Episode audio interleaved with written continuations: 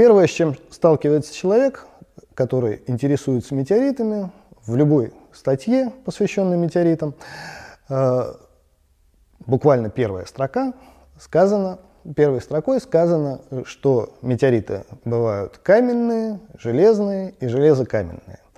И это повторяется из статьи в статью.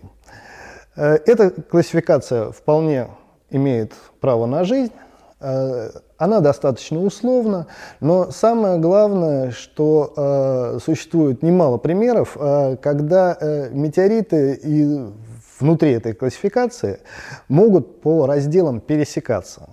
Э, как один из примеров, э, вот, например, полосит Симчан. Вроде бы железокаменный метеорит, а вот кусочек того же самого Симчана чисто железного. Вот, куда его отнести? Такая же точная ситуация э, бывает и с хондритами. Вроде бы хондриты относятся к э, каменным метеоритам, но на самом деле э, характерный пример – Порталис Вэлли, относительно недавнее, недавнее падение в Соединенных Штатах. Э, хондрит, по идее, каменный метеорит, а нет. Э, практически половина его – это метеоритное железо.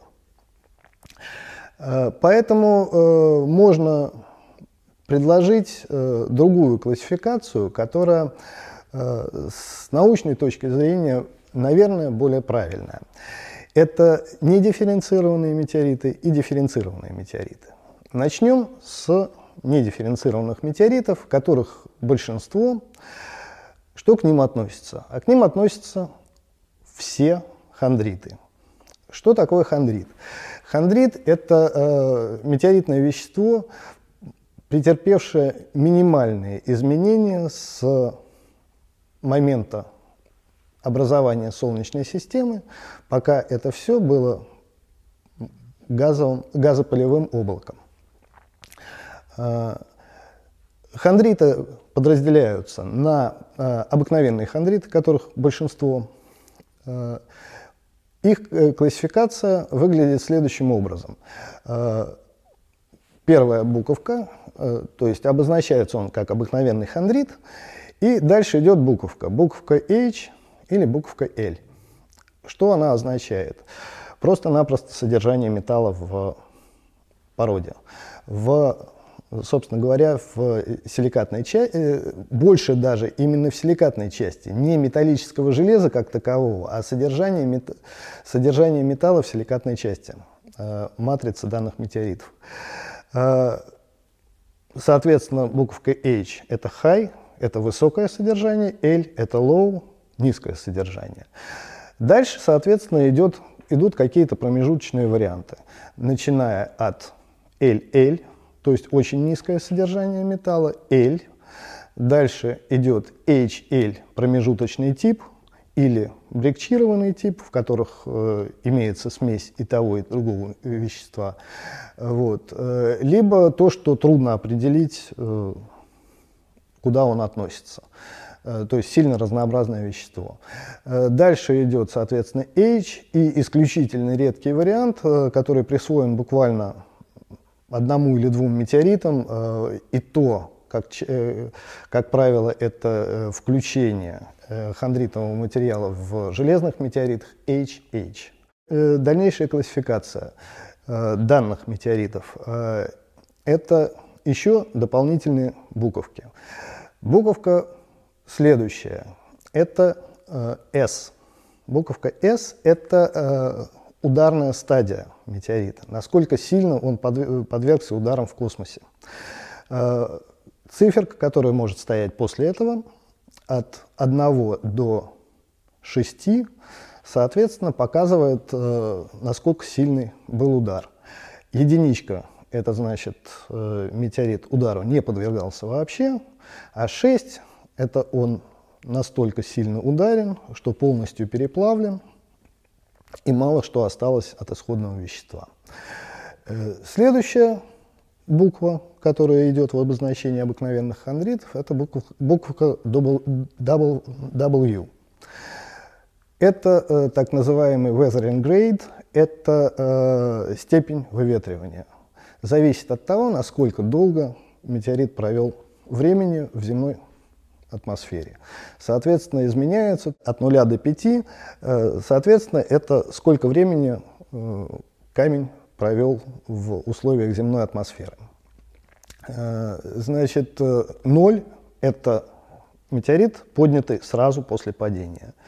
5 – это фактически уже глина, то есть содержащая какие-то остатки метеоритного вещества, которое полностью разрушилось под воздействием земных условий. Атмосфера, вода, осадки и так далее. Это что касается обыкновенных хондритов. Следующая группа, которая стоит немножечко особнячком, это инстатитовые хондриты. Э, их обозначение практически такое же, за исключением того, что в начале стоит буковка «Е». Это буковка «ЕЛ», «ЕH», Соответственно, дальше все то же самое. Инстатитовые хондриты отличаются э, просто составом э, силикатной части. Э, следующая э, большая и наиболее интересная группа – это углистые хондриты. Углистые хондриты об, обозначаются буквой С. Дальше идет э, обозначение э, первая буква названия того метеорита, которое дало э, имя этому классу. Э, углистые хондриты бывают CI, это Ивуна, CM, это Мигеи, CR, это Ренатса, CV, Вигарана, CO Ornans, CK Корунда и CB Бенкубин.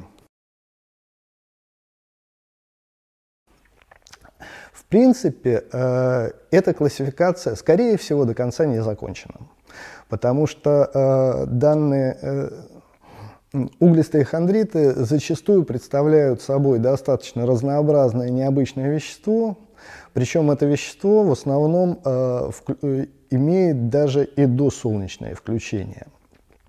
И, по всей видимости, так как на сегодняшний день существует довольно много несгруппированных углистых хондритов, не исключено появление новых классов. Э, в обозначении, в обозначении хондритов также присутствует еще, еще одна цифра. Эта цифра э, метаморфи... Э, цифра – это число метаморфизма. Изменяется от единицы до 7.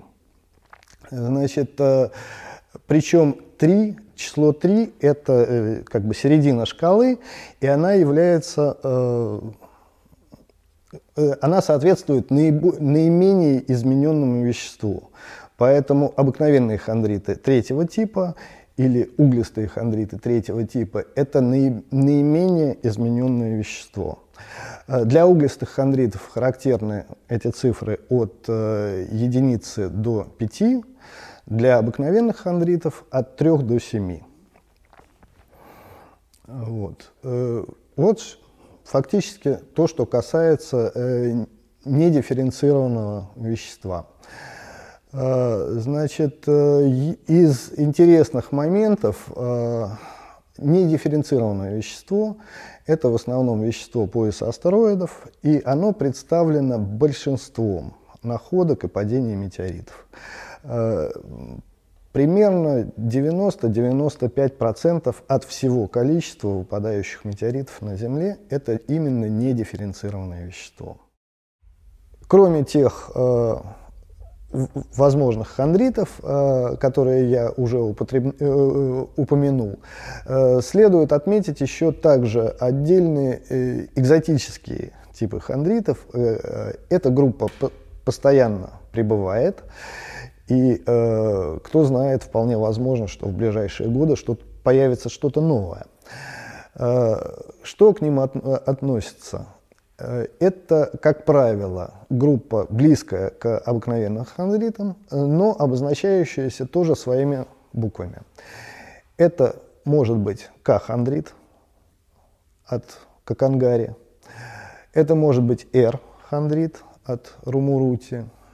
Это может быть э, новая, вот а, а, абсолютно новая группа G-хондритов, которых известно на сегодняшнее, э, на сегодняшнее время всего три штуки. F-хондрит, который э, встречается, насколько мне известно, э, буквально, один, э, буквально один или два э, их есть, и то они являются включениями в железных метеоритах. Вот. Ну, это так называемая экзотика. Также можно сказать, что э, существует еще очень большая группа не сгруппированных хондритов, э, то есть то, что ожидает своей очереди и вполне возможно образует какую-то новую группу новых недифференцированных метеоритов.